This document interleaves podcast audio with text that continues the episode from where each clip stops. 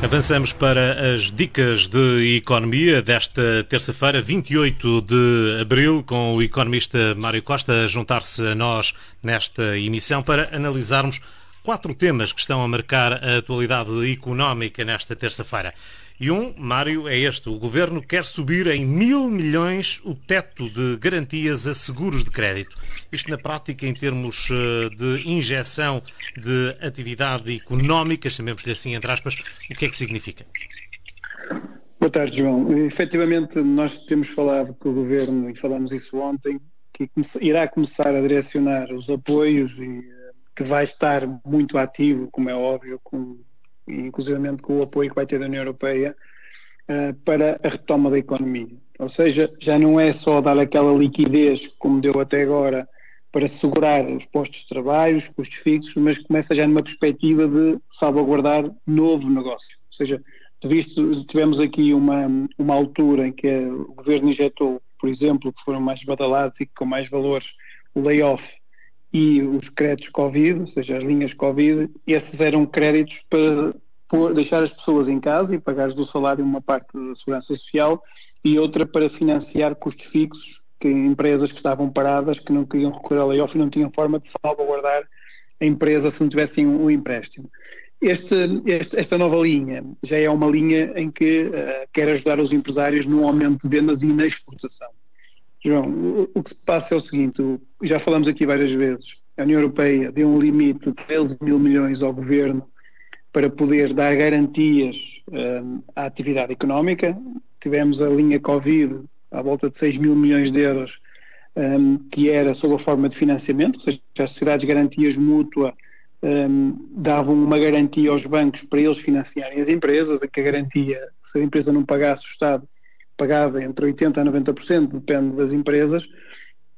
e esta garantia que o Estado está a dar, este seguro de crédito, que eu vou já explicar o que é que isso é, é, é, é aproveitar estes 13 mil milhões, ou seja, já está a começar a desviar um pouco uh, o valor que temos para gastar, que o Estado tem para gastar para a retoma da economia, não em ter as pessoas paradas, não em, em financiar custos fixos, mas sim uh, a que eles tenham um negócio. Então, como nós sabemos, eh, é extremamente importante haver um seguro de crédito para quem exporta. Nós sabemos que as empresas, nomeadamente as pequenas e médias empresas portuguesas e as grandes empresas, mas as pequenas e médias empresas portuguesas, não têm muita informação dos mercados de destino um, ehm, e normalmente fazem negócio uh, e uh, querem ter mais ou menos a garantia de que vão receber o crédito uh, se o cliente não pagar. nós temos uma, uma seguradora de crédito que é a COSEC, um, que neste caso trabalha com o Estado, um, e o Estado o que faz é dar seguro de crédito às exportações, ou seja, no caso de uma empresa portuguesa vender, se o cliente não pagar, ele recorre a este seguro que tinha feito sobre o seguro de crédito e, o, e, o, e, o, e a seguradora paga, paga ao próprio, ao próprio cliente, ao próprio fornecedor. Então, isto é uma medida para quê? Para incentivar as exportações. Nós neste momento temos uma incerteza muito grande nos mercados, ou seja, um, os mercados, os países estiveram parados, nomeadamente os, os, europeus e alguns africanos também estiveram confinados, ou seja, 180 mercados, 180 países no mundo estiveram fechados e como é óbvio as empresas estão debilitadas. Se nós antes já tínhamos alguma dúvida se podíamos exportar com segurança para um determinado cliente, que hoje está bom, amanhã pode estar mal, eh, que já aconteceu isso várias vezes em termos de exportação, neste cenário ainda vai agravar muito mais e o governo uh, vai subir o plafond para dar seguro de crédito, ou seja, à exportação, em mil milhões de euros. Neste momento já tem, uh, já tem um plafond de 2 mil milhões para dar seguro de crédito, que usa a seguradora, que é a COSEC, mas uh, sentiu a necessidade de reforçar, em vez de dar liquidez, em vez de ser para empréstimos, ou seja, é para salvaguardar o cliente caso o seu cliente não receba que a empresa portuguesa que exportou uh, tem, essa, tem essa, essa garantia. É chamar a atenção que esta foi uma medida extraordinária, uh, à semelhança das outras que têm saído. A União Europeia não era muito apologista do governo estar aqui a cobrir o risco de crédito das próprias empresas nacionais. Ou seja, isso ia contra a lei da própria concorrência e a União Europeia não, não aceitava que o governo começasse a substituir-se na prática às, às, às próprias empresas em termos de seguros do seu risco. Uh, no entanto, a União Europeia deu liberdade aos governos para fazer, dada a situação que é diferente, e o governo não hesitou e, e foi logo preemptório uh, uh, aumentar o plafond para dar seguro de crédito, ou seja, para quem exporta ter garantia que vai receber do cliente, caso o cliente por algum motivo não paga, ou, ou, porque, ou porque fecha, ou porque não tem capacidade financeira. Então, isto também foi feito para, em França e na Alemanha, por isso todas estas políticas têm sido concertadas entre os países com diferentes valores, como é óbvio. Só para teres uma ideia, João, um, em França estamos a falar de um seguro de crédito para as empresas 10 mil milhões de euros e na Alemanha 30 mil milhões de euros. Na Alemanha e em França o risco é partilhado, ou seja, há uma parte que a seguradora vai, se, se for acionado o seguro, que vai ter que pagar, e outra parte que o Estado vai ter que pagar. Uh, por isso, o que ainda alavanca muito mais o grau de cobertura às exportações. Imagina que o Estado dá 10 milhões em França e que, e que a seguradora dá outros 50%, ou seja, tens logo aqui um plafond de 20 mil milhões. Em Portugal, neste momento, o plafond que está são 3 mil milhões, é um sinal positivo que se quer dar, João, e já vem neste sentido, ou seja, de atentar que os apoios do Estado sejam para a retoma, sejam para implementar negócio, sejam para exportar, sejam para criar riqueza, sejam para investir e não sendo para uh, o buraco, como eu costumo dizer, que é quando estão para pagar custos fixos ou para pagar funcionários em casa. Esta é uma nova visão do governo, só o Ministro da Economia já, já anunciou isso, conforme eu já referi, e uh, vamos aguardar pelas próximas medidas uh, que vão todas neste sentido. Vimos também uma que apoiava as empresas na sua modernização, uh, a criar, que se modernizassem, se adaptassem para, por exemplo, produzir luvas, para produzir as,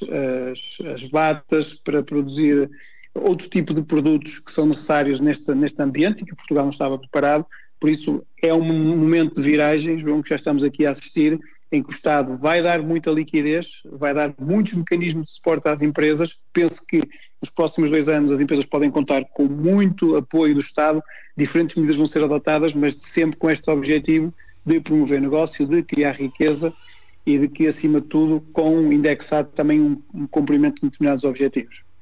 Muito bem, há uma notícia agradável, chamemos-lhe assim, os juros da dívida portuguesa estão a aliviar, a taxa a 10 anos caiu abaixo de 1%. É verdade, João. Essa taxa, a taxa a 10 anos significa que nós, Portugal, e nós sabemos todos, tem uma dívida grande que resultou de anos, muitos anos, em que havia sempre um déficit das contas públicas, ou seja, gastávamos mais do que aquilo que recebíamos um, e Portugal criou uma dívida estrondosa.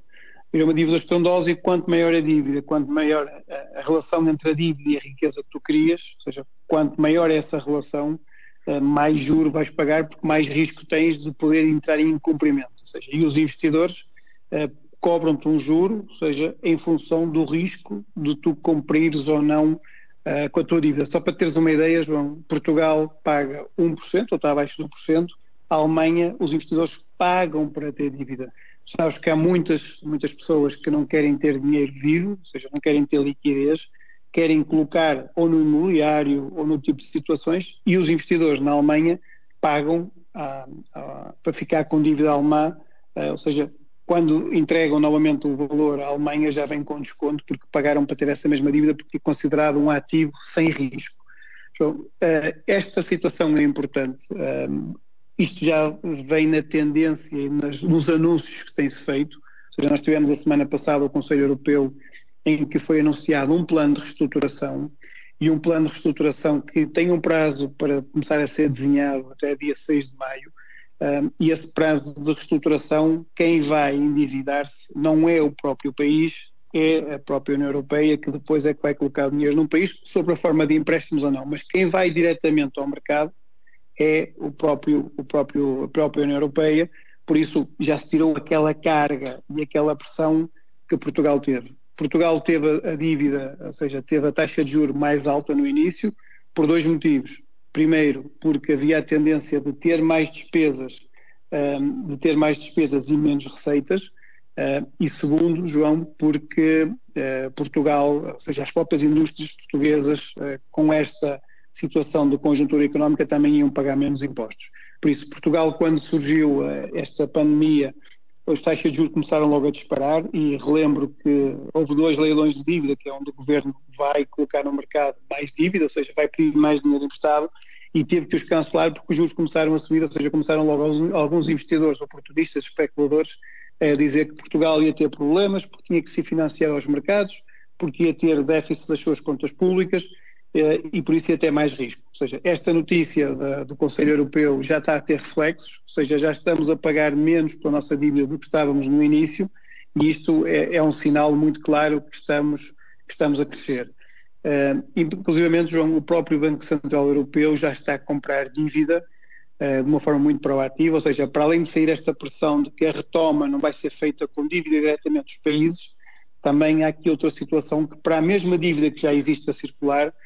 que uh, o Banco Central Europeu já está a assumir essa dívida dos países a um preço bastante mais baixo do que aquele que está no mercado atualmente, ou seja, taxas de juros muito mais baixas. Por isso, os investidores, se não baixarem o juro, os países, nomeadamente Portugal, irão sempre recorrer ao Banco Central Europeu, que fica muito mais barato. Por isso, não é expectável que uh, os investidores comecem a especular. Isto é bom,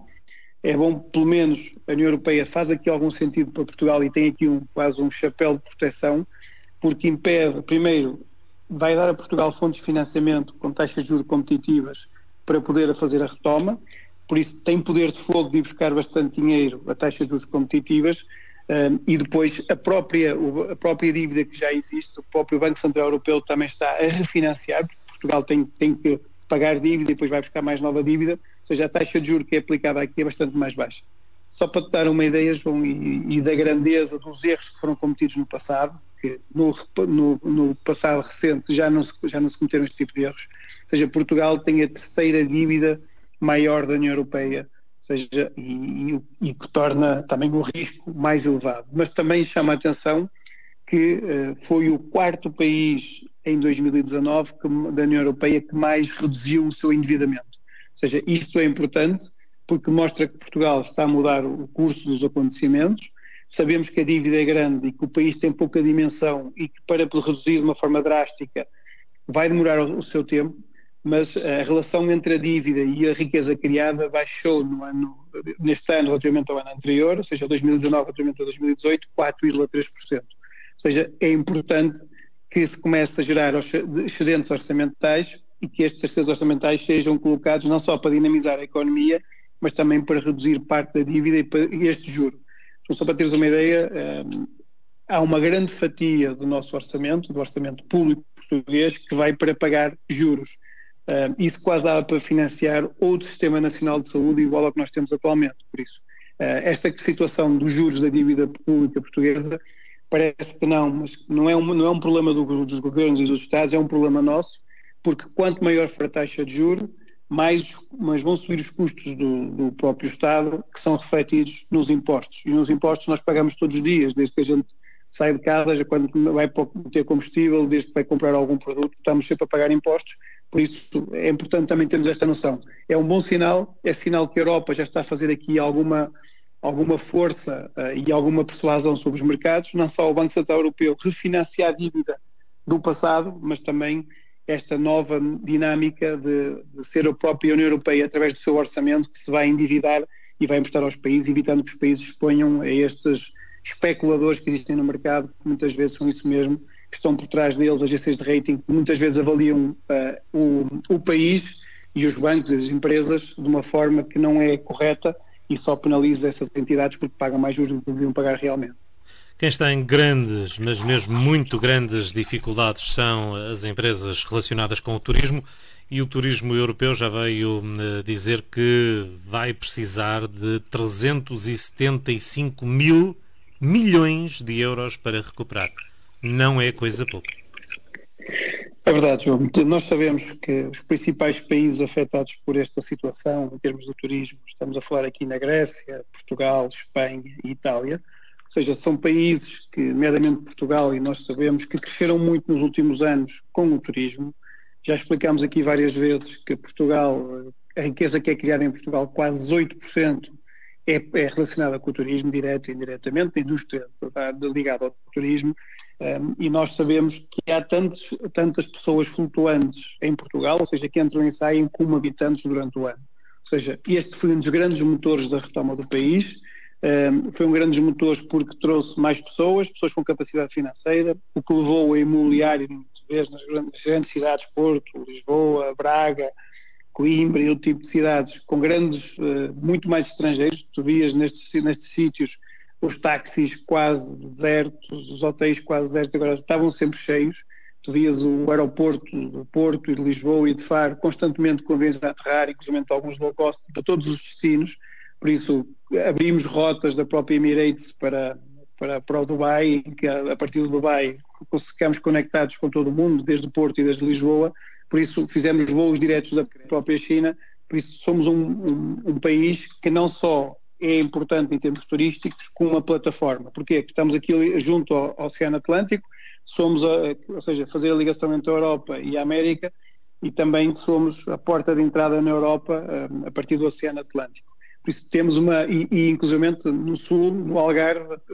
nomeadamente da África, para também entrar na Europa, pode ser um caminho para entrar na Europa. Por isso Portugal tem um movimento turístico bastante importante, não só para estar em Portugal, como ser um circuito, um, um, um país de passagem e, e vai sofrer. Uh, a European Travel Commission, que é uma, uma instituição criada em 1984, uh, eh, em que Portugal é um dos fundadores, veio avançar com esse número, ou seja, 375 mil milhões de euros para a retoma do turismo. Nós sabemos, João, que aqui vai ser muito duro e eu acho que esta retoma uh, eh, 225 mil milhões só para a recuperação da indústria, ou seja, só para manter vivos os hotéis, para manter vivos todas estas operadoras de animação turística, agências de viagens, e depois falam aqui em 125 mil milhões para projetar e para poder crescer a, própria indústria, a indústria do, do, turismo. Por isso é um, é um valor bastante elevado. Estima-se que se vão perder um, na Europa cerca de 10 milhões de postos de trabalho ligados ao turismo e tu basta ver o que está a passar no Algarve e a preocupação dos próprios, dos próprios municípios algarvios de reabrir as praias, como é óbvio, com algum controle. Uh, tu vês a preocupação que existe em Portugal em criar hotéis certificados Covid, ou seja, que cumprem todas as normas. Ou seja, Portugal também está a ter uma capacidade de reinventar, não só na frequência das praias, como na abertura dos restaurantes, como na própria, nos próprios hotéis certificados, ou seja, uh, para poderem conseguir voltar a ganhar a confiança dos turistas para virem para cá. Estamos a ser um exemplo e tem sido noticiado em vários órgãos de comunicação social, não só em Portugal, como no país vizinho Espanha, como noutros países, que Portugal tem sido um exemplo no combate a esta, esta pandemia e é importante isso acontecer porque se nós começarmos, já tenho alguns amigos no estrangeiro que me dizem, Mário, eu quero ir viver para Portugal porque Espanha tão cedo não quero ir, no próximo ano não quero ir para Espanha, Itália, em aspas, França, a mesma coisa, queremos ir viver para Portugal porque, além de ser um país com segurança, que já era anteriormente, também é um país que, em termos de saúde e quando uma pandemia ataca, também se soube defender. Isto é importante para o turismo. Uh, espero, e espero, João, com muita convicção, que o turismo consiga em Portugal sair dessa estagnação. Nós sempre tivemos capacidade de nos reinventar, porque se nós não conseguirmos reativar o turismo em Portugal, João, a retoma do país será muito mais longa porque, e muito mais demorada, porque se quiseres voltar a ter uma indústria ativa, não eh, substituir a riqueza que era criada no turismo por uma, por uma indústria mais ativa de produção de produtos e serviços, de bens e serviços, vai demorar muito mais tempo, porque tens que instalar fábricas, tens de começar a trabalhar, tens de começar a criar clientes e tens de começar a exportar. Por isso, o que Portugal precisa é dinheiro que venha de fora para dentro. O turismo é mais fácil, é um dinheiro direto que vem dos consumidores se nós tivermos que mudar o, o cerne da questão, ou seja, do dinheiro que entra para dentro, será a custa de bens que nós vendemos e que produzimos cá e que vendemos, ou seja, como não temos uma indústria, um país muito industrial neste momento, porque desmembramos algumas indústrias que existiam atualmente, isso será muito mais demorado. Por isso, é boa nota que, que este dinheiro esteja disponível, João, e vamos ver se Portugal, e eu estou convencido que sim, que vai ser um dos bons casos de sucesso e como diz o, o, Presidente da República Portuguesa, vai haver também um milagre e um milagre no setor do turismo para que Portugal possa retomar a economia muito mais rápido. Se conseguires dar uma resposta hum, que seja de fácil compreensão eh, para todos, vale um depósito de combustível a próxima pergunta. Por que é que o petróleo afundou para 20 dólares e a gasolina continua acima de 1,20€? O litro. É verdade, João. O, o que se passa é que do crudo, ou seja, muitas, nós falamos aqui várias vezes, já nas últimas semanas, que o crudo, ou seja, o preço do petróleo estava a baixar drasticamente, começou logo com a guerra entre a Arábia Saudita e a Rússia por causa da produção, depois começou com a quebra do próprio mercado, uh, depois passou para valores negativos no mercado nos Estados Unidos, em Nova York, uh, não no mercado europeu em Londres do Brent, mas no, em, em, Nova York. Porquê? Porque havia especuladores que tinham o petróleo para não ter que ir lá buscar o petróleo porque não tinham consumo, pagavam para alguém ficar com o petróleo que tinham comprado já uns anos atrás, uns meses atrás, por isso uh, o petróleo reduziu drasticamente. Agora, não há uma ligação direta entre o preço do petróleo e o preço do combustível, porque a gasolina e o gás óleo são derivados do petróleo e eles próprios têm um mercado uh, próprio, ou seja, a cotação da gasolina e do gás óleo também existe no mercado. Ou seja, normalmente, normalmente associamos muito o Brent, porque o Brent tem automaticamente conexão com o gás óleo e com a gasolina, mas o gás óleo e a gasolina é um derivado que ele próprio também tem uma variação, também tem uma, uma, uma cotação que não tem descido tanto como o petróleo, porque alguém ainda consome, ou seja, o petróleo é a mesma matéria-prima, se a situação não reativa, eh, a economia se não reativa, sente-se logo. O derivado, que é o petróleo, a gasolina e o gasóleo, é, é diferente. Isso é a primeira razão, logo, para a queda do preço do petróleo não ter consequência, muitas vezes logo na gasolina, nas bombas, porque uh, não há uma ligação direta entre o gasóleo e a gasolina e o petróleo, porque existe uma cotação para comprar também no mercado os derivados, que é o caso da gasolina e do gasóleo. Por outro lado, eh, muitas das vezes, João, uh, os preços nas gasolineiras só baixam, uh, ou seja, só são acertados uma vez por semana, e muitas vezes tu vês durante a semana o preço a baixar e oscilar, que não tem reflexão logo na bomba, Porquê? Porque eles fazem uma média de como é que foi o preço na última semana e depois fixam o preço para aquela semana. Ou seja, tu podes ter aqui um pico em que baixou muito o combustível e podias ver o preço do gás óleo descer naquela altura e não é porque pode ter outro, outro valor a subir nos dias a seguir e o impacto não é tão grande, ou seja, a diferença do combustível não é tão grande. Por isso, esse também é um dos motivos porque é que o preço do, combustível, do petróleo não significa sempre, ou seja, uma queda no valor. Porquê? Porque também eh, como é fixada à semana, qualquer variação que exista na cotação não se reflete logo.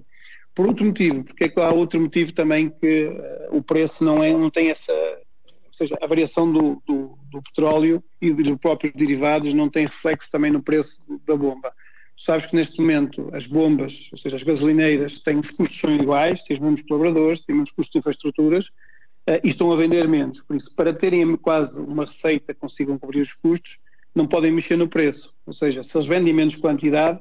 têm de manter o preço unitário eh, e pelo menos igual que é para que a perca não seja grande. Isso também é outro dos motivos porque um, o preço, normalmente, quando há uma quebra do preço do petróleo, ou seja, eles não mexem, que é para compensar em termos unitários no preço unitário a quantidade que é menos vendida, porque a estrutura e os custos de estrutura são os mesmos. Finalmente, há aqui uma, uma, uma verba que pouca gente sabe, que é importante no, no, custo do produto do combustível que a gente consome. Então, só para teres uma ideia, do preço do combustível, 61%, eu vou repetir, 61% é impostos. Ou seja, quanto metes um euro, 61 cêntimos é para pagar impostos ao Estado, desde o IVA, desde o imposto sobre os produtos petrolíferos, ou seja, há uma série de impostos ligados ao combustível que a maior parte cidadão comum não sente. E é onde mais fácil, onde o governo consegue fazer uma reflexão, um aumento de impostos sem o consumidor sentir. Porquê? Tu vais meter 2 mil euros, vais meter 20 euros de gás óleo e metes sempre 20, vendes 10, vendes 50, ou seja, não, a pessoa que está a meter fica com a ideia que meteu 10, meteu sempre 10, 20 ou 50. Esquece é que o número de litros que está dentro do tanque do, do carro é muito menor. Ou seja, normalmente quando, e isso aconteceu em Portugal, quando quiseram fazer um aumento da carga fiscal sem que sentisse no dia a dia, porque se tu fores ah, ao supermercado, tu vais lá e vês, olha, comprar uma laranja por um euro e comprar por dois euros, noto logo a diferença. Tu, quando vais meter gás óleo, tu não, não digas, vou meter X litros, assim, eu vou meter X valor, e há a ilusão financeira que normalmente nós não conseguimos perceber qual é o imposto que estamos a pagar, porque pagamos um montante, não sabemos é que tem menos litros de gás óleo lá dentro. Por isso, esta é a razão de muitas vezes o preço da variação do petróleo não estar ligada diretamente um, ao preço da alteração das bombas de combustível. Primeiro, existe também uma cotação para esses derivados do petróleo, que é o caso da gasolina e do gasóleo, que é diferente do Brent, que também está a baixar porque há menos consumo, mas não tem tanta variação como tem o petróleo. Segundo, porque a variação muitas vezes que ocorre durante a semana, ou seja, as gasolineiras não refletem, qualquer variação que acontece no dia não refletem logo, refletem uma média da semana anterior e pode não ter tanta diferença essa média relativamente a uma queda que tenha tido na semana anterior. Depois, muitos gasolineiras querem manter as margens, apesar de, como estão a vender menos, não podem alterar o preço do produto. E segundo, há um valor que nunca que nunca é menor, é sempre a carga fiscal, que representa sempre mais ou menos 61% do preço do combustível. Por isso é por estes motivos que muitas vezes vemos na televisão o crudo a descer e não vemos a consequência de descida de preços eh, nas bombas de combustível. E vamos abastecer e o combustível está praticamente ao mesmo preço. Muito obrigado, Mário Costa, com as dicas de economia desta terça-feira. Hoje abordamos uh, o governo que quer subir em mil milhões de euros o teto de garantias a seguros de crédito.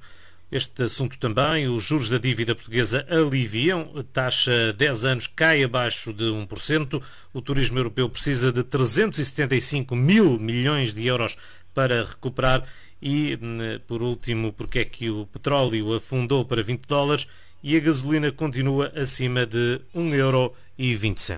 Amanhã, depois das notícias às 6 da tarde, há mais dicas de economia com o economista Mário Costa.